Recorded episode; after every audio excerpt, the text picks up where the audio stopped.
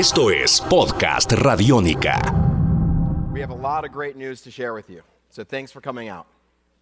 So years ago, this August, Amigos, bienvenidos a esta nueva entrega de Descarga Radiónica en esta oportunidad E3 Edition, porque vamos a recorrer todo lo que pasó en este E3 y ya con tiempito de procesar, de saber y sentir esas noticias, entender qué es lo que ha pasado, porque al principio siempre es mucho show, mucho destello, pero ya entendemos qué es lo que llegó a nuestras manos.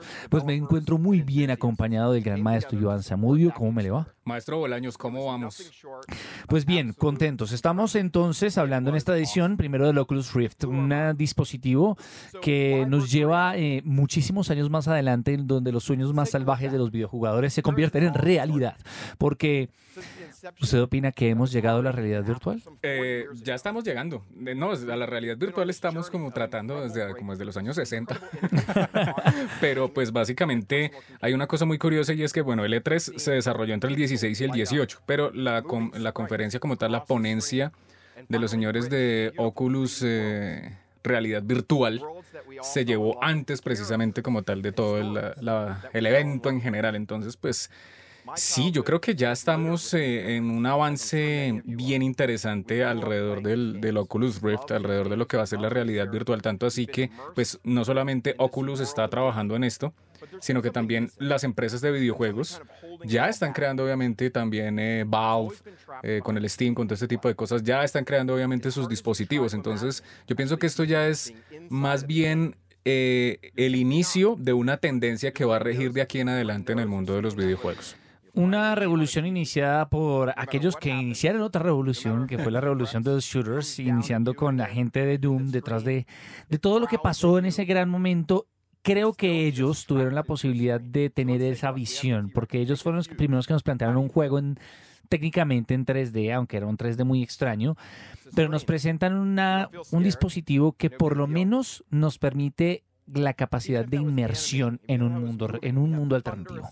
Si bien no tenemos la posibilidad de sentir muchísimas cosas, lo que son los lo- los sentidos básicos son fácilmente engañables en estas nuevas versiones, ¿no? Sí, es verdad. Y, eso que usted dice es muy importante porque precisamente eh, creativos que estuvieron en la realización de Doom están metidos en la realización del Oculus Rift. O sea que eso tiene, esos han sido una, una serie de, de procesos ahí eh, bien interesantes. Las gafas ya no las habían presentado ya hace un tiempo, pues en este caso con, con este E3 pues lo que nos presentaron fueron los Oculus Touch, que básicamente son los controladores que usted va a tener obviamente aplicados para esto. Y nos presentaron una gran cantidad de juegos y digamos que lo digamos la- lo que dijeron pues las personas alrededor de todo esto es que es increíble es impresionante ver este tipo de cosas que obviamente pues eh, hay una serie de procesos iniciales en los cuales de pronto usted se va a sentir mareado eh, le van a arder los ojos eh, digamos pero esos son como los, los, los tips los tips los Efectos secundarios. Sí, los tips médicos que todo lo- todos los aparatos de videojuegos de este tipo de entretenimiento pues hay que tener cuidado y alrededor de ese tipo de cosas, entonces es algo completamente normal, pero pues eh, hasta ahora lo que han dicho es que es asombroso. ¿Usted tenido la oportunidad de probar alguna de las versiones iniciales del Oculus Rift? No, pero eh, una persona cercana que entrevistamos precisamente en Madrugadas Radiónica tuvo la oportunidad de estar en el E3 y probó el Oculus Rift, El actual. el actual. Debe ser una cosa loca, porque Sí, yo sí, sí, sí. le tengo que decir que yo he tenido la posibilidad de tener un estar eh, y experimentar eh, este demo que había inicial que era como un carrito como sí, como sí. un eh, parque de diversiones como una montaña rusa. Y claramente teniendo en cuenta pues las características visuales de un demo tan básico como este es algo increíble. Porque la posibilidad de engañar los sentidos de la forma en que lo hace un Oculus Rift es algo que habíamos soñado. Es la posibilidad de que usted por lo menos meta la cabeza en otro mundo mientras sus manos y su cuerpo está por fuera de otro. Y eso ya es algo impresionante. Muchos dicen que las- los periféricos van a ser determinantes al respecto. Desde mi perspectiva, pensando en voz alta, valga la cuña, eh, creo que los, los gamers tenemos como, como, una conexión tan directa con el, con, el, con el control, con el mando, que no creo que interrumpa mucho la experiencia. Pero a partir de lo que vimos en el E3, muchas personas pueden creer que este sea otro paso en la forma de manejar un periférico para un videojuego como este. ¿Usted qué pensó al respecto? Bueno, eh, hay mucho gamer clásico que realmente no le, no le entusiasma mucho la idea. Le llama la atención la idea, pero no le entusiasma. Sin embargo, yo creo que esto va a ser sobre todo enfocado a nuevas, a nuevas generaciones de, de gamers que van a estar surgiendo y que van a ser obviamente parte de ese desarrollo que estamos viendo de aquí en adelante de las, de las consolas de videojuegos con el asunto de la realidad virtual. De pronto para el gamer clásico, el de, el de vieja guardia, el que, el que viene como de otra época, le va a llamar la atención, pero digamos, se va a quedar frente al televisor. ¿Será? Yo creo que sí. Y yo, no. creo que, yo creo que no va a cambiar de, de mando, de control, de dispositivo. el mando, el, el, gamer se va a sentir mucho más cómodo y como le decía, uno siente que, que lo, o sea, no va a sentir la diferencia en tener o no tener un control porque el gamer ya lo hace por inercia. Pero la posibilidad de que usted gire su cabeza hacia un costado y tenga capacidad de reaccionar a los pasos de un enemigo en un Call of Duty, o tal vez ver por dónde lo va a atacar un dragón en un eh, en algún RPG, en un Skyrim, eso, eso eh, es es un sueño que no vamos a despreciar. Es, emocionante, sí. Es, es, es, algo que, que lo hemos, lo hemos soñado, yo creo, desde que existía la serie de televisión Reboot, una cosa así. Estimado para ver esto en eh, nuestras casas, ¿usted cómo lo ve?